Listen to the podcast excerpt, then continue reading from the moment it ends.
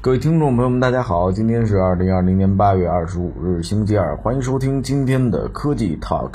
最火热资讯、最犀利的评论、最深度探讨都在这里。本节目由蜻蜓 FM 独家制作播出，喜欢的朋友可以点击右上角红心收藏。现在大家都明白补充蛋白质的重要性，牛奶呢也越来越多的进入了人们的日常饮食，而关于如何喝牛奶的各种说法也是层出不穷，比如说热牛奶。很多中国消费者啊习惯喝热的牛奶，如何加热牛奶也成了一个备受关注的问题。有人说啊，加热鲜奶千万不能煮沸，持续加热到六十到六十五度就开始发生蛋白变性，蛋白微粒呢会脱水成凝胶状，磷酸物也会进行沉淀。如果持续加热到沸腾，不但会烧焦，还会影响牛奶的品质，色香味减弱。营养价值也是大大降低。还有些自称自己是营养师的专家说，高温下牛奶的氨基酸会和糖形成果糖氨基酸，这种物质不但不会被人体消化吸收，反而会影响人体的健康。因此，谁想喝热牛奶，加热至温热即可，完全不建议煮沸，这样才能够更好的吸收牛奶中的营养成分。这些理由充满专业术语，看起来是不明觉厉。不过这些说法啊，其实都不合理。首先，蛋白质发生变性，并不会大大降低营养价值。我们摄入蛋白质，并不是为了蛋白质的本身，而是为了获得组成蛋白质的氨基酸。从蛋白质到氨基酸，蛋白质不仅要变性，还要被消化酶切成一个个小肽和氨基酸。通常所说的变性是蛋白质失去了自然状态下的空间结构，把分子啊伸展开来，反而是方便了消化酶与蛋白质的充分接触，有利于消化。而所谓的蛋白质烧焦，其实就是蛋白质中的氨基酸和乳糖发生美拉德反应。果糖基氨基酸呢，就是美拉德反应的产物之一。果糖基氨基酸其实不再是氨基酸，从理论上来讲，这个反应啊降低了营养价值。但是这个反应高效发生的适宜条件是高温和低含水量。如果美拉德反应发生，只有很少的产物，也会导致颜色变深，出现不同的风味。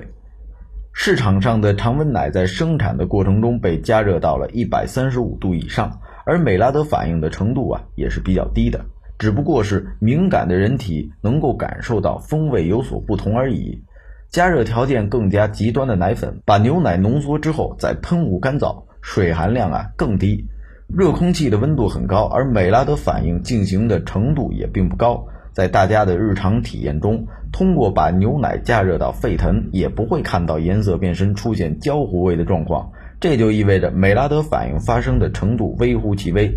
说这种产物影响人体健康，纯粹啊就是吓唬公众，就像一包盐掉到水库里。就说可能会导致喝水的居民出现高血压一样。简而言之，所谓的牛奶煮沸生成有害物质，纯属啊杞人忧天。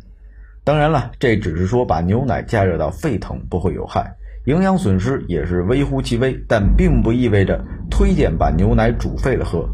把牛奶加热呢，两个目的：一个杀菌，第二个达到适口的温度。正规渠道供应的牛奶有两种：巴氏奶和常温奶。巴氏奶就是通常所说的鲜奶，一般呢就是把生牛奶加热到七十二度，杀掉大部分的细菌，在冷藏条件下能够短期保存。在保存期内，巴氏奶的细菌不会长到有害健康的程度。另一种呢叫常温奶，也就是高温杀菌奶 （UHT 奶），就是把牛奶加热到一百三十五度，几乎杀掉了所有的细菌。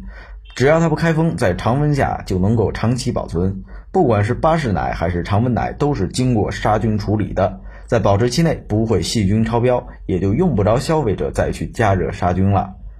至于适口温度，也就是喝起来更舒服的温度，不同的人呢有不同的偏好。在欧美，很多消费者觉着从冰箱里拿出来的冷藏温度最好喝；而在中国，很多消费者更愿意选择三十到五十度的热牛奶。这个只是一个饮用习惯的问题，与牛奶的安全性啊、营养性都没有关系。对于中国消费者来说，加热到自己喜欢的温度也就可以了，完全没有必要加热到高温再等它凉下来。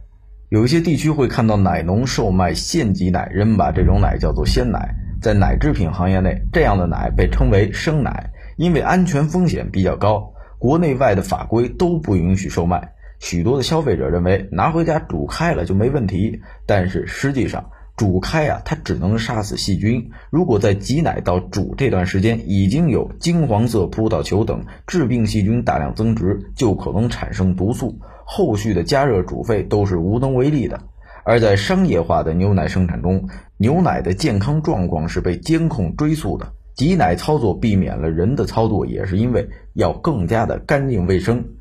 生奶从挤出到灭菌的过程中是在洁净的容器中，并且保持低温，所以安全性能够得到很好的保障。以上就是本期科技 Talk 的内容，我们下期见。